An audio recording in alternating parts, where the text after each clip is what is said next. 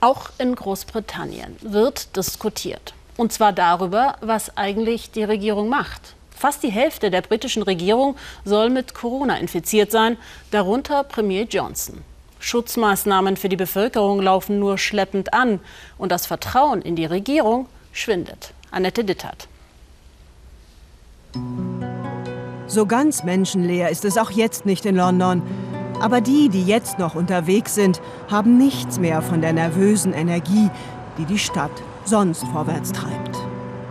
Es ist eine gespenstische Stille eingekehrt, selbst hier auf der Portobello Road, im Herzen des reichen Notting Hill.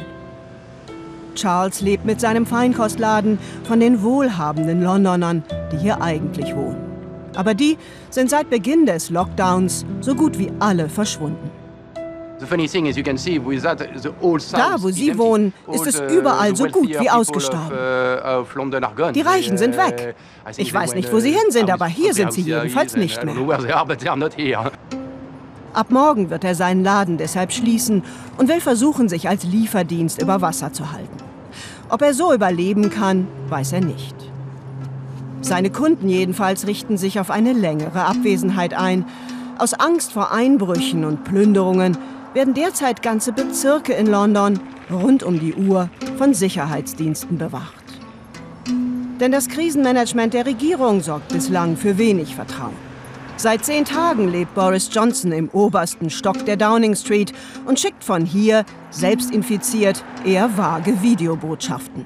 Also Wir werden jetzt die Tests massiv intensivieren. Ich sage das seit vielen, vielen Wochen. Nur Testen kann den Durchbruch bringen. Nur so können wir das Virus besiegen.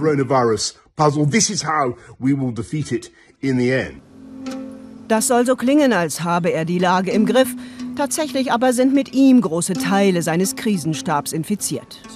Noch Ende März saß man hier eng nebeneinander und das mit dem Aufrüsten bleibt derzeit nicht mehr als eine Absichtserklärung. Am Dienstag zum Beispiel verkündet Kabinettsmitglied Michael Gove der Presse Folgendes. Die erste Tranche von Tausenden von neuen Beatmungsgeräten werden bereits in der nächsten Woche ausgeliefert. Als die BBC-Nachrichtensprecherin am nächsten Tag die tatsächliche Zahl vorliest, stutzt sie noch auf dem Sender. Uh, Dieses Wochenende werden, wie wir hören, 30 Geräte ausgeliefert. Uh, wir haben das nachgeprüft, aber so scheint es zu sein. Selbst die konservative Presse titelt in dieser Woche mit für Boris Johnson verheerenden Schlagzeilen ein Fiasko. Wir sprechen mit Philip Lee. Er nahm 2016 an einer groß angelegten Pandemieübung teil die einen ganz ähnlichen Virus simulierte. Das Hauptergebnis schon damals ein verheerender Mangel an Beatmungsgeräten. Ich kann überhaupt nicht verstehen, wieso die Erkenntnisse dieser Übung überhaupt nicht beachtet wurden. Die Regierung hatte sie schließlich im Regal. Wenn sie die Studie einfach nur gelesen hätte, wäre sonnenklar gewesen, dass man sofort schon im Februar hätte handeln müssen. Stattdessen haben wir die Entwicklung verschlafen und stehen jetzt ganz hinten in der Schlange, wenn es um die Bestellung von Tests und Geräten geht. Die Regierung hat hier massive Fehler gemacht. Und deshalb wird es eine öffentliche Untersuchung geben müssen. Vor allem in London fürchten viele, dass die Zahl der Toten in den nächsten Tagen massiv ansteigt. Charlies aufs Land verschwundene Kunden dürften davon wenig merken. Die reichen Leute bleiben reich. Die haben ihr Geld in der Bank und fertig. Aber die kleineren Leute hier, die wird das total zerstören, wenn die Regierung ihnen nicht hilft.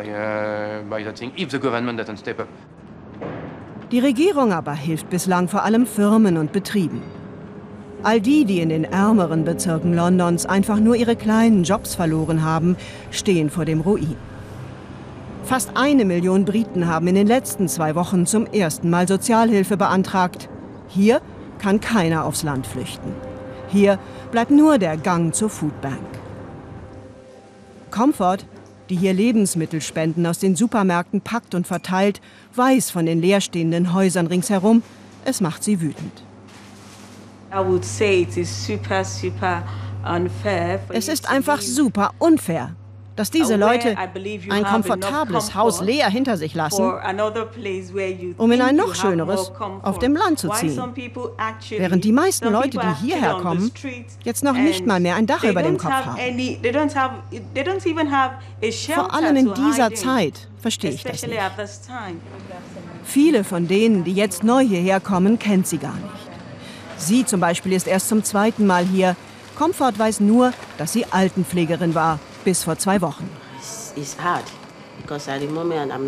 Ich musste aufhören zu arbeiten, seit die Schule zu ist, weil ich drei kleine Kinder zu Hause habe. In einem Monat wird sie auch ihre Wohnung verlieren, wenn die Schulen weiter geschlossen bleiben, erzählt sie uns noch, bevor sie geht. Und auch Comfort hat Angst um ihr Projekt, denn die Spenden der Supermärkte werden in den letzten Tagen immer weniger. Es ist eine uh, Schande. Die Leute machen Hamsterkäufe und die Supermärkte haben nichts mehr übrig. Und wir haben täglich weniger, was wir hier noch verteilen können. Wenn der Lockdown in London noch Monate aufrechterhalten werden muss, wie es viele in Westminster fürchten, da die Regierung noch meilenweit von einer klaren Exit-Strategie entfernt ist, dann dürfte es nur eine Frage der Zeit sein, wann die ohnehin scharfen Gegensätze der Stadt auch ganz offen aufeinanderprallen.